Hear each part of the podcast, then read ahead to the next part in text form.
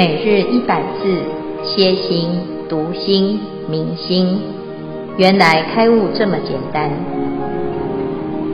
秒懂楞严一千日，让我们一起共同学习。啊诸位全球云端共修的学员，大家好，今天是秒懂楞严第十六日，我们问了。心在哪里的这个问题，佛陀他就问阿难：心在哪里？那我们昨天呢就看到，我哎阿难问啊，阿难回答：心在身内。啊，那结果佛陀呢经过一番的讨论跟推演之后呢，结论就是心在身内，无有是处。好，那么今天呢，就看到哈刚才的消文，就知道啊，阿难马上很聪明啊的来回答了，不在内的话呢，那自然而然那就是在外，但是呢，他需要有一个论证来支持他，所以阿难就说：“我听闻如来这样子来讨论，那我就悟到喽，我的心啊。”其实是在身外啊，物知我心实居身外啊，就是他前面呢，佛陀讲这个身内啊就不对。那既然如此，那啊，我现在知道了，我刚刚搞错了啊，一定呢是在身外啊，我刚刚说的那个不算啊，现在呢这个才算实居身外啊，而且呢他还举例哦，他说因为啊，佛陀问我。如果在身内，应该会先看到身内。那事实上呢？现在我就是看到身外之物，所以我现在就突然明白了，就好像这个灯光啊，啊，本来是在室内的话呢，啊，这个灯就可以照室内，但是现在这个灯光啊，啊，是在外面，啊，所以呢。表示我们这个心是在身外啊，那因为我们现在的状态呢，不见身中嘛，啊，那能够见到身外，那这样子就是像这个灯呢，是其实是在外面啊，那这个就是阿难他的一个推理，推理的过程呢，似乎很合理哦，啊，所以呢，我们就可以看到安娜现在有一个很聪明的答案出来了。这个答案是因为他的聪明，不是因为他是依据事实跟他实际上的状态，因为他用推理的。佛陀讲，如果我们在身内啊，心在身内就可以看到身内，但是现实的状态是我们没有人看得到身内，所以我们现在都看到身外，那究竟是如何呢？依据这样子的推测啊，阿难就有了这个。结论就是这个心其实是在身外，就像是这个灯光，它在外面，所以室内呢就乌漆嘛黑。那跟我们现在的这个经验是符合的。那经过这样子的推论呢，阿难其实就非常的肯定，然后他又很肯定，非常的肯定，要怎么讲？叫做是义毕明，将无所获。同佛了义啊，这三句啊，就是在加强他自己。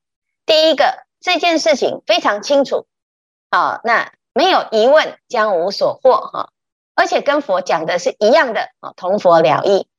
但是最后那一句啊，露出他的迟疑，他还是觉得怪怪的，所以他想要跟佛陀确认一下，得无妄也，对吗？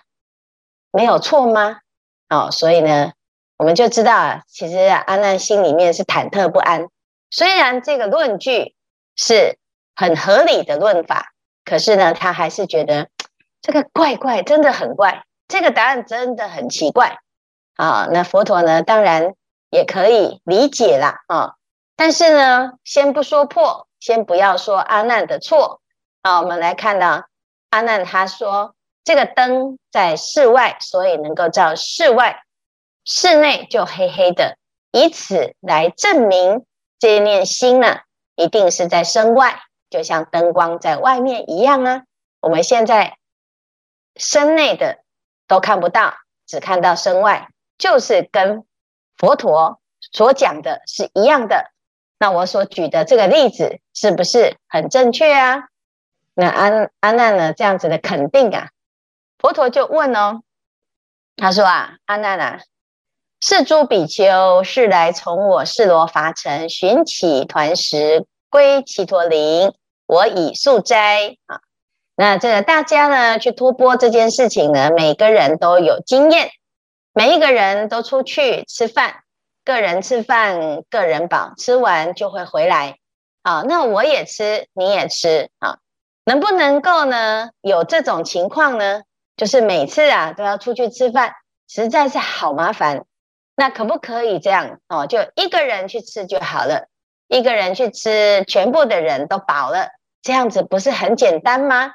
啊，那事实上呢，这个问题就很很明显的就是很离谱。啊，一个人吃，当然那一个人饱；个人吃饭，个人饱。那同样的，你刚才所讲的，是不是一个人就一个身，一个人就一个心？那你的心跟身呢，是不是要一起呀？啊，那阿难呢？啊，就说，当然啦、怎么有可能？这个阿罗汉呢，他有神通之后就不用吃饭，就一个人去吃，全部通通都去。啊，都不用出去了吗？他就讲，虽阿罗汉去命不同啊，怎么有可能一个人可以让所有的人饱呢？不可能啊！这个这么简单的道理，为什么要举例呢？啊，佛陀就讲啊，你讲这个心在身外，就像这么的离谱啦。啊，为什么？因为如果心在身外的话，那身跟心是两个。两个个体相外啊，就是两个个体自不相干。那请问呢，到底是身是你，还是心是你呢？心的知，身是不能了、不能感受的啊。那身的感觉，心也不能了知啊。这两个呢，就会互相分离。分离了之后呢，就就像是两个个体一样啊。那请问呢，你现在呢？哦，有没有看到我的手啊？佛陀的手叫做兜罗棉手啊，兜罗棉是这个世界上最柔软的棉花。那佛陀的手非常的柔软，所以呢，大家都说佛陀的的手啊，像兜罗棉一样柔软。这个柔软的手是因为啊，佛陀很慈悲，所以呢，他的手啊，不断的在接引大众。所以他都不会伤害众生，他感得呢，他的相好有兜罗棉手的功德。那佛陀就说：“来看看我的手啊！你看的时候，你知不知道那是佛的手啊？啊，那如果你看得到的话啊，然后心又能够分别的话呢，那表示你的身体的眼睛跟你的心是一体的啊，怎么可以分成两个呢？”哦，阿难就说：“如是，世尊。”啊，师师傅，你讲的很对啊！啊，那当然呢，这从这件事情我们就可以知道啊，如果心跟身是可以互知的话呢，哦，我可以知道我的身体的感觉，身体的感觉，心都可以联动，那表示呢，云何在外？就不可能心跟身是分开的啊，心不可以在身体外面呢啊，啊，如果是。分开的话，那这两个彼此无法沟通，无法感知。好，那现在的举例呢，我们就知道，哎呀，原来如此。所以最后佛陀就讲啊，汝言觉了能知之心，住在身外，无有是处。只是你刚刚讲的这个譬喻，实在是有点离谱啊。但是呢，很简单，不攻自破啊。因为你自己也知道，心如果在身外的话。那我们就有两个个体的心跟身，它是到底彼此之间是什么关系？到底它是一元还是一二元？一体还是两个体？如果两个体，那请问哪一个是你呀？好，那当然呢，有的人呢、他会说，有时候我的心也在身外呀，因为我会灵魂出窍。哦，是啊，的确有时候啊，我们会有这个经验。有人说我今天打坐坐一坐，突然呢，哎呀，看到我自己在打坐，那是不是表示我的心已经跑到外面呢？跑到外面来看自己，或者是濒死经验，有的人啊，就是有这个要往生了，结果呢，他的神识啊，就看到他自己躺在那个床上啊，好，那。这个到底是不是心跑到身外了呢？那心在身外这件事情有没有可能发生呢？啊，当然有可能啊。但是呢，哎，我们后面呢会慢慢来综合讨论，我们就会知道为什么心在身外的这个答案似乎好像也有可能，但是在佛陀的推理之后呢，他会告诉阿难说。你所认为的心在身外的这个答案是无有是处的，所以我们就来慢慢的去想哦。昨天已经无有是处一次了，今天在身外这个答案还是无有是处，那到底究竟心在哪里呢？啊，以上呢是今天的讨论，那我们希望呢大家就这一题啊，那大家来分享。有没有可能，你有时候你的心啊，的确人在这里，可是心已经飞到外国了啊，飞到另外一个时空，或者是回到过去啊，或者是回到未来。现在有很多穿越剧啊，那是不是？那到底是不是他的心跑去那边？那心跟身，他在这个转换的过程，到底是怎么回事？那我们有前世今生，那这个身体在这一生应该是带不走，那走的是谁？去的是谁？来的又是谁？那我们就要来想一想这一些所有的疑问，好像就快要懂了，可是又觉得好像怪怪的。那到底佛陀的答案是什么？我们自己到底懂不懂这件事情？啊，所以以上呢，我们从这里可以衍生出很多。很有趣的思维跟讨论，那请大家呢，有什么问题或者是有什么心得想法，都可以在此提出。阿弥陀佛，师父阿弥陀佛。我先分享一下，我一看到这一段呢、我就觉得，哎，阿难的想法就是我第一个想法，因为上一题说心不在不在里面啊，然后我第一个想法就是，那就是在那就是在外面喽。然后佛陀又说不是不是，这个答案不是，然后。他好像就直接破了二分法，因为我往往都觉得说，那不是黑就是白，那不是对就是错，所以佛陀就马上说不是这样子。那看到后来，我就想说，其实我们就是我们很常落入一个陷阱，就是我们很快的去想问题的答案，然后没有很仔细的想，所以就会落入一个。不是黑就是白，只有两种答案的那个困境里面，那就是我们是不是常常会把问题都没有想得很清楚，然后就落入一个就是一个困在自己的思维里面，嗯、然后都想得不够清楚。嗯，很好。那你觉得呢？阿难现在的状态是什么？觉得就是他。他只是很想要回答，然后很想要证明自己，然后就 落入一个惯性的思维里面，然后就只是很想要马上的表现，然后并没有真的去想这个问题的对答案是什么。嗯，他只是想回答而已，嗯、然后就落入一个惯性的思维里面。嗯，他很容易，他很容易这样子，因为他的现在的心，他其实现在的心在身外，在哪里呢？在佛陀那里，所以他一直在想说。到底佛陀要我回答什么？我怎么回答哈才会是佛陀说好，对，很棒哦，我很喜欢呢。佛陀肯定我啊，所以这时候呢，其实他自己的状态哈，心是在身外，他很着急，所以他才会呢，哎，顺着佛陀的逻辑哦，被佛陀转了。因为佛陀的心啊，非常清楚，你不管在身内啊，那也有可能哦。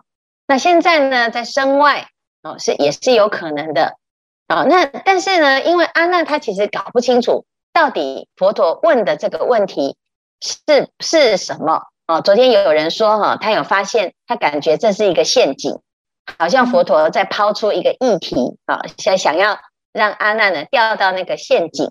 那现在阿难呢，一步一步的，的确我们在旁观者哦，你就会看到这个阿难呢，其实他有很多心理的不确定，但是他又很希望呢，能够说服佛陀说是不是这个答案是正确的。他也要表现出他自己的逻辑也是很清楚，他也是很聪明，他也是有在想，而且呢，他也很有啊、呃、这个了解，修的也很不错啊。那这个是是其实呢是一件啊、人之常情，我们大部分的人其实都很容易这样哈。不是 A 就是 B 啊，他很容易就会落入极端。要么我就啊，就像我们来参加这个课啊，要么我就是来发心，要么就是说程度太差了，那我那我都听不懂，那我就都不要听了啊。那事实上呢，有没有可能啊，在某一个时间，我们这样子学看了之后呢，从片段、局部啊，我们想想看呢，心有没有可能在身内？有啊。大部分的时间心都在身内啊，那心有没有可能在身外？是啊，也是有在身外过啊。有时候我们心不在焉啊，身跟心分离了啊。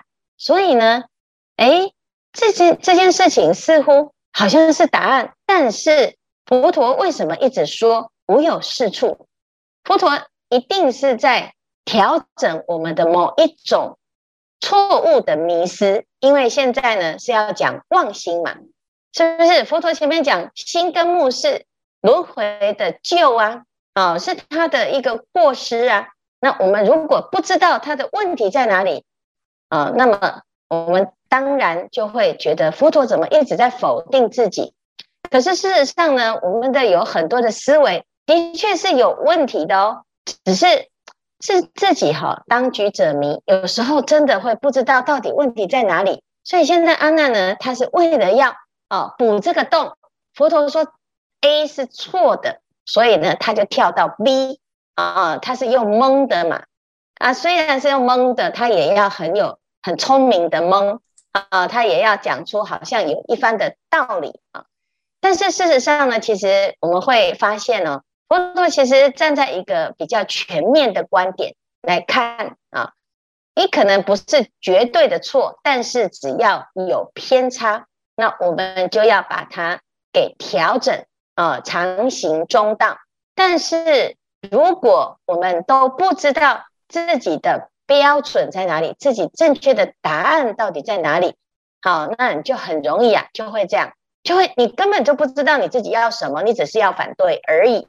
所以有很多人哦，他知道自己不要什么，不喜欢什么，什么会让他不舒服。可是呢，真的静下来问他，你要什么？你究竟想要什么？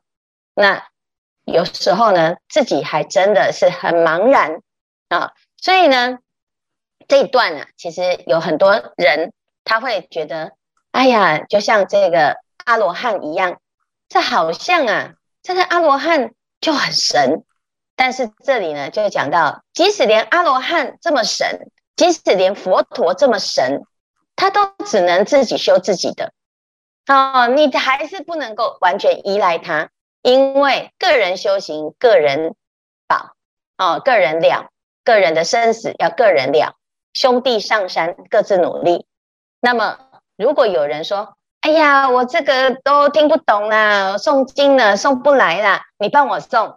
那你觉得这是不是就像现在这样子哦？我的心啊在身外哦，所以呢，我可以把自己的把身慧命交付给他人，我就可以依赖啊，我就不用那么麻烦啊、哦。那阿难其实有这种心，就是他觉得呢，他可以仗着佛陀的厉害啊、佛陀有很多的三昧可以分给他。那这个时候呢，佛陀其实在破说，你的身跟心啊是一体的。你不能够把它分开呀、哦，所以呢，实居身外这件事情啊，可以显出阿难的逻辑当中啊，是常常其实他也不知道答案在哪里啦，嗯，啊、哦，所以雨林已经有找到这个问题的症结啊、哦，就是他在思考的时候呢，常常很容易是二分法，的确，这也是我们常常会落入的一个危险。阿弥陀佛，师父，那像刚刚的生命的二就生活上我们时常就是时常就二分法，有时候我们就看电视啊，就说马上要说，哎，这个是好人还是坏人？就觉得，哎，这个是好人我喜欢，这是坏人我就不喜欢。那有时跟家人互动也是这样，有时说，哎，你要我譬如这个特别的日子，我们要就会问家人说，哎，那我们去外面吃好吗？然后他就说好啊。那还是嗯，那我们为什么要到外面吃？那你喜欢，那我们就在外面吃。可是我又想说，那我啊，我想在家里吃。他说那也好啊。那想想说，那你就要在外面吃，还是要在家里吃？所以我们都常会觉得，我希望别人了解我的心，因为我们时常都把心就放在别人，寄托在别人的心上，说你要懂我的心。所以我们都时常在找，说我是不是？我跟你相处这么久了，你应该了解我的想法，我的做法。可是别人都说，那你告诉我，你心心心里在想什么？可是我们又时常就找不到，我想要跟别人，我心里在想什么，我都会觉得说，那你应该知道我在想什么。那他别人对方就会说，那你告诉我，你究竟心里在想什么？我才知道你心里在想什么。所以，我们生活中很多对话，好多人的互动就是这么，就会起很多烦恼，就是。弄的就是小事情就会如此，嗯、那更何况大。嗯，所以我有时候觉得说，你都不懂我，你不懂我的心，所以我就觉得我们把时常把心有时候放在别人的的一个心上，来让希望透过别人来了解我心，其实我们自己都不太懂。对，所以我们就会落入在一种。啊，一种妄想，就是当别人的回答不是你的回答的时候，我们就会觉得，哎，跟别人就是不在乎我啊，我就会开始去妄想，就想说啊，你怎么会这样？那会这样？那别人也在猜你的心，那我们的生活就好像是在一个烦恼的妄想的圈子里面，就跳不出来，就就是一种很自我在在矛盾和痛苦中。对，那所以有时觉得自己也不知道。也找不出来，也问不出来，真的，别人问你，你也答不出来，也问不出来。所以这个，所以我觉得我们就很像阿难一样。那别人问我说：“啊，你要回答什么？”那我就回答给一个答案。所以我也要了解你的心，我也不想要知道说我回答你，我我我又是用什么心来回答对方？对啊，所以对，其实嗯，这个非常好哈，就是因为阿娜的这个心啊，其实她慢慢的在思考的过程。我会会看到她的焦虑，那那个焦虑是我们大部分的人普遍有的哈。因为我自己呢，在发现，哎，自己有过失，而且是我现在的行为哈，不能被我爱的人、我在意的人肯定认同的时候，我的心就会开始陷入一个焦虑。那这个焦虑呢，这时候其实你的心已经跑到身外了，就是我们常常说，我要做主，我要有自主权。我一生呢，为谁辛苦为谁忙？我可能很多人人生都是在奉献的状态。我有了家庭，我的生命都是为为了我的家人，为了我爱的人。然后呢，哦、呃，有了孩子，我的心几乎都系在孩子身上。其实这时候就有一点像安娜现在这个状态，就是我的心其实常常都在身外。那有的人呢，哎，你就会看到呢，他跟你坐在一起，可是他并没有办法很专心的跟着你。好，来，好好很多心，其实他有很多其他的想法，他没有办法安住的去跟告诉你说他现在是在干什么。他的脑中呢，有很多很多的世界，甚至于有很多的轨迹，或者是有很多的算算计啊。那或者是他的心呢，不能安住的时候啊，就是心其实就是有所系，你就看到他是有心事的，这个人的心不在你这里。啊，在心在身外这件事情很明显，但是有多少的人发现这件事呢？其实我们的心啊是不需要这样子攀缘，可是因为你不知道真心在哪里，所以我们会焦虑，我们会想要急着证明自己，我们会希望在事事业上奋斗来肯定自己的存在的价值。好，那你的所有的努力，如果是往这个方向的话，其实你已经把心跟身都在想强迫性的分离，而不能够安住在当下。所以，我们有很多烦恼呢，患得患失，常常是因为我的心攀附执着在身之外的世界。好，那某个人或者是某件事，我为谁辛苦为谁忙的那个谁，到最后恐怕常常会落入一个。一种更大的痛苦。为什么？因为你会发现，我们付出了这么多，我们努力了这么多，可是有谁了解了自己？有谁肯定了自己？有谁看到了自己的努力？好，所以你就会常常会陷入一种焦虑的状态。好，那现在阿娜呢？她在摩登前女的这一个、这一个、这件这个事件当中，她突然发现，哇，我要修行，但是她到底要从何入手？佛陀就告诉她，就从你在找心的这一个入手，但是他必须要有一个找的过程，有一个焦虑的过程，才会。看到哦，原来这就是我要修行的入手处。那佛陀呢，他在讲哦，我们有有这些所有的顾虑，这都是正常的。那在这个讨论的过程当中，也许大家会陷入一种焦虑、一种烦恼，就到底答案是什么？为什么这样也不对，那样也不对？好，那就像我们的人生，其实有时候我们希望赶快对方给我一个答案，给我一个交代。你到底肯不肯定我？哦，这个社会到底对我的评价是什么？那即使肯定了，你还是没有真的成就啊！成佛这件事情不是靠拍手跟肯定来的啊！但是我们大部分的人的方式都是这样，所以终其一生，你就不不断不断的在往前跑，不断不断的在身外寻。但是其实，如果静下来，你会发现，你不知道你要的是什么。那如果各位刚好也有这样子的烦恼，也有这种焦虑，那就对了。我们就要好好的继续把《楞严经》给读好，因为后面会有答案。后面慢慢的，佛陀带着我们在寻找的过程，你就会发现哦，原来这个是无有是处。当我们知道我们现在的方向是无有是处，它不代表我们过去都浪费了，我们只是多知道了一条路不通。那么，是不是有一条是真正可以通到底的路呢？如果在这一条路上，佛陀的这一位过来人，这个善知识，他告诉我们，这样子继续在追逐是无有是处。我们能不能够真的就是听佛陀说话？我们真的把自己的过去的惯性、心住在身外的这件事情，我们真的要停止。所以每天要有一个小时的时间给自己静下来。我在念经的过程，你问问看自己，我今天是不是大部分的时间心都跑到身外之之去啊？身外之处，不管你的遇到的事情、遇到的人是多么的重要，你都心跑到身外。好，这时候无有是处这句话能不能够警醒我们，让我们停止？继续焦虑下去呢？好，所以呢，这是一个非常好的一个关照啊。刚刚呢，宋盛华的关照呢，雨林啊，都是讲出我们现代人的一个盲点。